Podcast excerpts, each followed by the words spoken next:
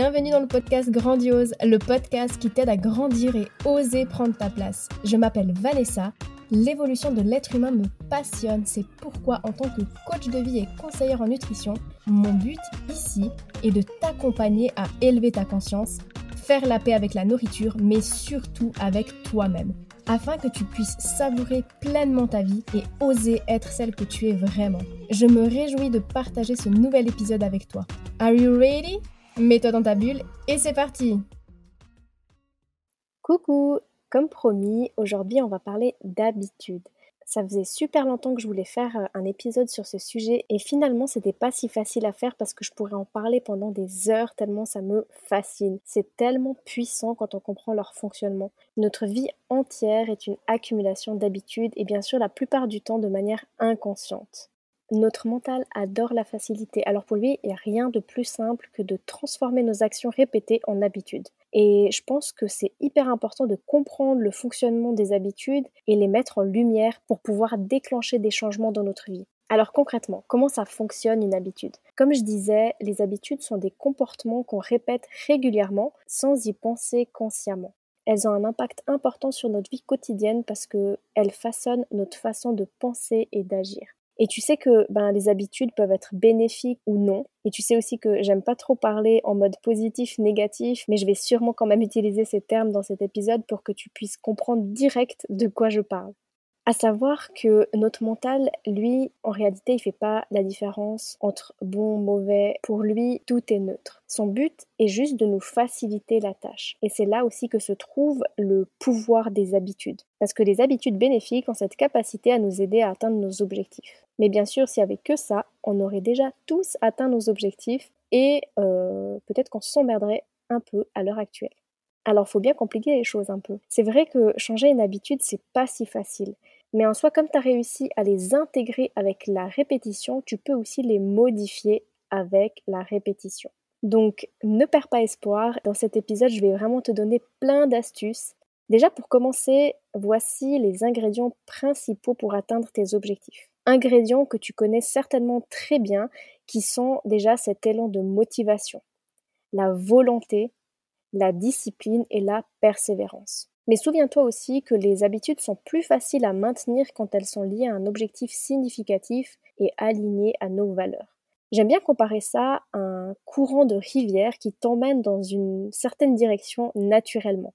Si t'es pas aligné, ben en fait tu risques de te retrouver en train de lutter contre le courant, à aller à contresens. Et ça, ça risque de t'épuiser et de te faire abandonner. Pour éviter ça, désolé de te le répéter encore, mais la priorité, c'est avant tout d'apprendre à te connaître. C'est important de conscientiser tes envies, tes valeurs et tes habitudes qui t'aideront à atteindre tes objectifs, pour pouvoir tout simplement naviguer dans le sens du courant plutôt que contre lui.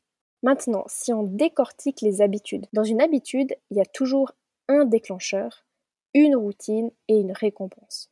Le déclencheur, en fait, c'est le signal ou la situation qui déclenche la routine habituelle. Ça peut être un endroit, une heure de la journée, une émotion, une interaction avec quelqu'un ou d'autres choses. La routine, c'est la partie centrale de l'habitude. C'est le comportement habituel. Comme je t'ai dit, bah, ça peut être quelque chose de bénéfique, comme faire du sport, ou ça peut être quelque chose de plutôt négatif, comme fumer une cigarette. Et puis pour terminer, on a la récompense. Ça, c'est le résultat de la routine. C'est ce qui renforce l'habitude et incite notre cerveau à vouloir répéter la routine encore et encore. Exemple pour imager ça, l'habitude de se brosser les dents. On peut constater que ça comporte bien ces trois points. Et c'est bel et bien devenu un automatisme pour la plupart d'entre nous. Le déclencheur, c'est l'haleine ou l'effet de tartre qu'on peut avoir sur les dents après avoir mangé. La routine, c'est le brossage de dents. Et la récompense, ben, c'est une haleine fraîche et des dents toutes lisses. Pourquoi c'est important de comprendre le schéma de l'habitude? Euh, Tout simplement parce que c'est ça qui va te permettre de trouver des moyens pour modifier les éléments du déclencheur, de la routine ou de la récompense. Les habitudes, c'est pas juste euh, des événements isolés, mais des actions répétées qui se produisent dans un contexte plus large. Donc c'est important de comprendre comment les habitudes s'intègrent dans ta vie quotidienne et comment elles sont influencées par ton environnement. Parce que très souvent, bah, une habitude est déclenchée par d'autres habitudes.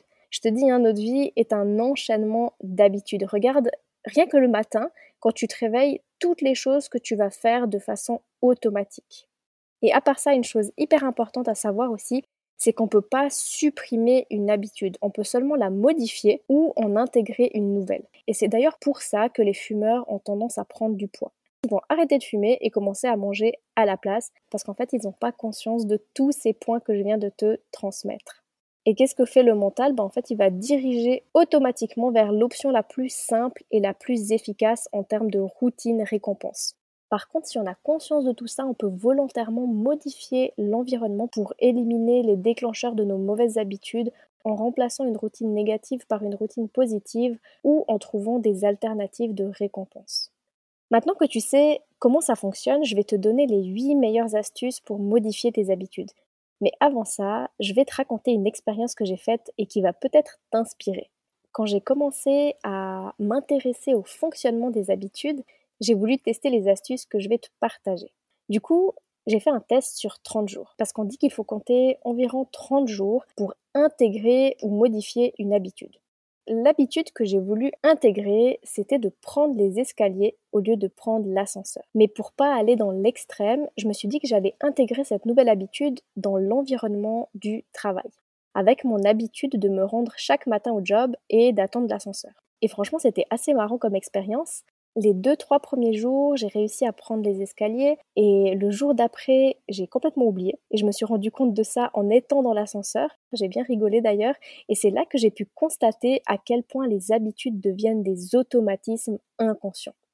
Et du coup, j'ai continué les jours d'après. Il m'arrivait parfois d'oublier, mais c'était de plus en plus rare. Et c'est vrai que au bout d'un mois, ben en fait, je ne voyais même plus l'ascenseur. J'avais bel et bien réussi à intégrer une nouvelle habitude. Cette habitude, ce qui est marrant, c'est qu'elle s'est répercutée ben, sur mes collègues aussi. Et depuis, franchement, c'est assez rare que je prenne un ascenseur. Sauf quand j'ai changé de job et que j'ai commencé à intégrer de nouvelles routines, là, comme par magie, l'ascenseur est réapparu dans ma vie. par habitude de le prendre avec les collègues et par facilité parce que j'avoue qu'il y avait quand même pas mal d'étages à monter. Mais au bout d'un certain temps, en fait, j'ai réalisé ça et j'ai de nouveau repris mes bonnes habitudes. J'aime bien raconter cette histoire parce que souvent ça donne envie aux gens de tester l'expérience et après ça flatte mon ego que les gens pensent à moi en montant les escaliers. enfin bref, tu m'en diras des nouvelles. Passons maintenant aux astuces. La première astuce, c'est l'effet de levier. Le concept de l'effet de levier, en fait, c'est de trouver des petites actions que tu peux faire régulièrement, mais qui auront un impact significatif sur ta vie à long terme on a cette fâcheuse tendance à toujours vouloir se mettre la barre trop haute. Parfois, à vouloir trop en faire, ben, on finit par ne rien faire. Donc vraiment, ne pas sous-estimer les petits pas. Par exemple, faire du sport pendant seulement 5 minutes par jour peut améliorer ta santé et ta forme physique sur le long terme. Et ce sera toujours mieux que de rien faire. Ou alors faire une heure trois fois par semaine et abandonner au bout d'un mois. Je sais que tu auras l'impression que c'est pas grand chose et que tu peux en faire plus. Et c'est vrai, mais vaut mieux faire des petits pas et tenir sur le long terme plutôt que d'en faire trois grands et abandonner. En réussissant à adopter ces nouvelles petites habitudes, tu verras que tu vas renforcer ta croyance en tes capacités et ça va aussi renforcer ta confiance en toi parce que même si c'est des petits pas, bah au moins t'avances. Dans le même contexte, il y a l'astuce de la règle des deux minutes. Le but, en fait, c'est de trouver une version miniature de l'habitude que tu veux intégrer et la pratiquer pendant seulement deux minutes chaque jour. Et là, l'idée, c'est vraiment que si tu peux maintenir l'habitude pendant deux minutes, bah, tu pourras ensuite augmenter progressivement la durée de l'habitude avec le temps. Ensuite, on a l'association d'habitudes. C'est le fait de lier une nouvelle habitude à une habitude qui existe déjà. Comme je t'ai expliqué, on a déjà une tonne d'habitudes dans notre vie quotidienne, comme boire du café le matin, prendre une douche, ouvrir notre ordinateur en arrivant au travail, etc. Et ces habitudes sont ancrées dans notre esprit et sont souvent effectuées de manière totalement automatique. Et le fait d'associer une nouvelle habitude à une habitude qui existe déjà va en fait créer une sorte de lien entre les deux et ça va faciliter la tâche à ton cerveau. Là, par exemple, je suis en train d'apprendre l'espagnol avec Duolingo et j'ai réussi à intégrer cette nouvelle habitude quotidienne tous les matins après avoir fait mes étirements, ce qui fait que, en fait, j'associe l'apprentissage d'une nouvelle langue à mon habitude existante de, de ma routine matinale. Et donc, ça a été beaucoup plus facile pour moi d'intégrer cette nouvelle habitude. Ensuite, comme autre astuce, il y a l'identification de l'environnement. Pour former de nouvelles habitudes, c'est important de comprendre dans quel environnement elles se produisent parce que bien sûr, c'est un facteur qui peut vraiment influencer nos habitudes. Par exemple, bah, notre lieu de travail, notre lieu de vie, nos amis, notre famille, notre temps libre, etc. En modifiant ton environnement, tu peux rendre les habitudes positives plus faciles à former et les habitudes négatives plus difficiles à maintenir. Il y a toujours moyen de modifier des toutes petites choses qui auront un grand impact. Par exemple, euh, une des femmes que j'accompagne, qui est enseignante, elle a constaté qu'elle avait tendance à grignoter dans la salle de pause, salle des maîtres. Parce que, ben, pas le choix, il y a toujours des petits chocolats qui traînent. Et elle a donc décortiqué cette habitude avec le signal, la routine et la récompense, et elle a simplement décidé de changer la récompense. Donc au lieu de manger des chocolats dans une position d'impuissance qui la faisait culpabiliser, elle a décidé d'intégrer l'habitude d'apporter une collation saine et gourmande pour sa pause. Du coup, elle se sent nourrie, elle prend du plaisir et cette nouvelle récompense lui convient parfaitement. Cette astuce rejoint cette autre technique qui est la mise en place de systèmes de récompense. En te récompensant après avoir pratiqué une habitude, ton cerveau va recevoir une dose de dopamine, qui est un neurotransmetteur associé au plaisir et à la motivation, et cette dopamine va te pousser à continuer à pratiquer cette habitude, pour bien sûr continuer à recevoir la récompense associée. Par contre, attention quand même avec la mise en place de récompenses parce que si c'est trop fréquent ou trop important, on peut vite tomber dans la dépendance de la récompense plutôt de l'habitude elle-même. Donc l'idéal là, c'est vraiment de varier la récompense et de trouver quelque chose qui favorise ton bien-être sur le long terme. Ensuite, une astuce hyper précieuse, c'est l'organisation. On sait que le mental a tendance à se trouver un tas d'excuses facilement, et pour contourner ça, il n'y a rien de mieux que l'organisation et la planification. Et là, pareil, il n'y a pas besoin de faire des trucs énormes. Par exemple, si tu veux lire plus de livres, tu peux les garder à portée de main et éliminer les distractions pour rendre la lecture plus facile et plus accessible. Si tu veux faire du sport le matin, prépare ta tenue la veille. Si tu veux faire du sport après le travail, prends tes affaires avec toi et évite de rentrer chez toi entre deux. En t'organisant et en planifiant quand, où et comment tu vas pratiquer ton habitude, tu augmentes tes chances de la maintenir à long terme. Autre astuce, c'est la recherche de soutien extérieur. Le soutien est hyper important pour maintenir une habitude. En trouvant des personnes qui partagent tes objectifs et en t'engageant avec elles, ben, tu peux clairement augmenter tes chances de réussir. Sinon, une autre petite technique, c'est par exemple en partant du travail, dire à ta collègue à ce soir si jamais je m'engage à m'entraîner. Et tu peux même lui demander de te questionner le lendemain sur comment c'était. Et là, en fait, ça crée une sorte d'engagement. Et comme une des plus grandes peurs du mental, c'est l'échec, eh ben en fait, ce sera beaucoup plus difficile de se trouver des excuses. Et pour terminer, la technique du tracker. Cette technique, c'est un peu comme un jeu où en fait, tu vas marquer chaque jour où tu pratiques ton habitude sur une sorte de tracker ou de calendrier. Et en fait, en voyant les jours s'accumuler, tu vas créer une sorte de chaîne que tu vas pas vouloir briser, ce qui peut te motiver à maintenir tes habitudes. J'avais d'ailleurs créé un tracker pour les femmes que j'accompagne. Alors si tu veux que je te l'envoie, n'hésite pas à m'écrire en message privé sur Insta ou sur Facebook et je te l'envoie avec grand plaisir. Finalement, ce que je veux que tu retiennes de tout ça et qui, moi, m'aide beaucoup au quotidien, c'est de te souvenir que ce sont les petites habitudes qui font les grands changements. Toutes ces petites actions additionnées peuvent vraiment avoir un impact significatif dans ta vie sur le long terme.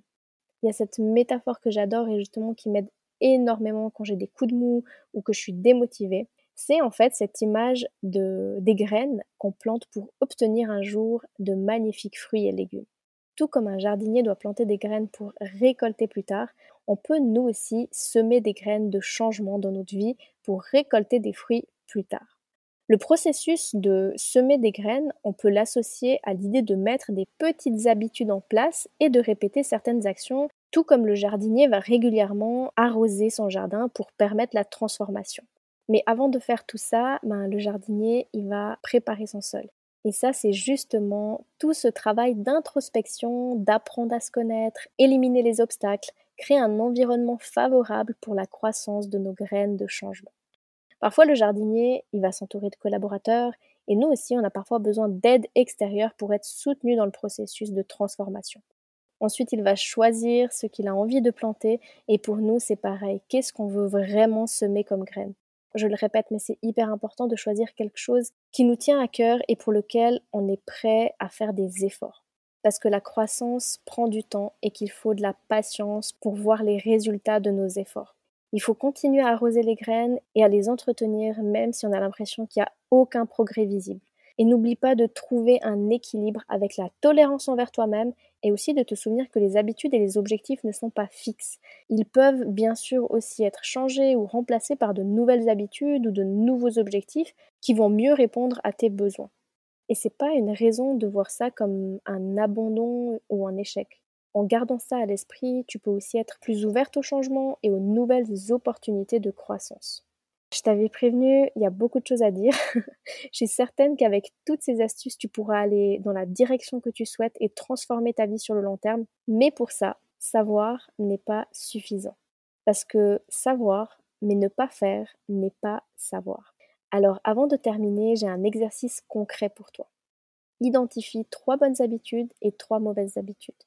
Décortique-les avec le déclencheur, la routine, la récompense concentre-toi sur maximum trois habitudes que tu veux modifier ou intégrer en prenant en considération toutes les astuces que je viens de te partager.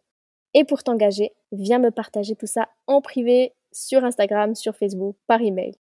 Et sinon, pour compléter cet épisode et vraiment faire le travail en profondeur, n'hésite pas à écouter ou réécouter l'épisode sur les excuses de notre ego, la motivation, la procrastination et les valeurs. Et si tu as envie d'explorer plus en profondeur le sujet des habitudes, je te conseille les livres de James Clear, Un rien peut tout changer, et aussi celui de Charles Duhigg, Le pouvoir des habitudes. Je te remets toutes les infos dans la description de l'épisode et j'attends de tes nouvelles. Merci d'avoir écouté cet épisode. Pour être au courant des nouveautés, rejoins-moi sur les réseaux sociaux. Tu trouveras tous les liens dans la description de ce podcast. Si tu as apprécié cet épisode et que tu sens qu'il pourrait aider d'autres femmes de ton entourage, je t'invite à le partager autour de toi et à le noter avec la note de ton choix. Car si le podcast évolue, c'est surtout grâce à toi. Bisous bisous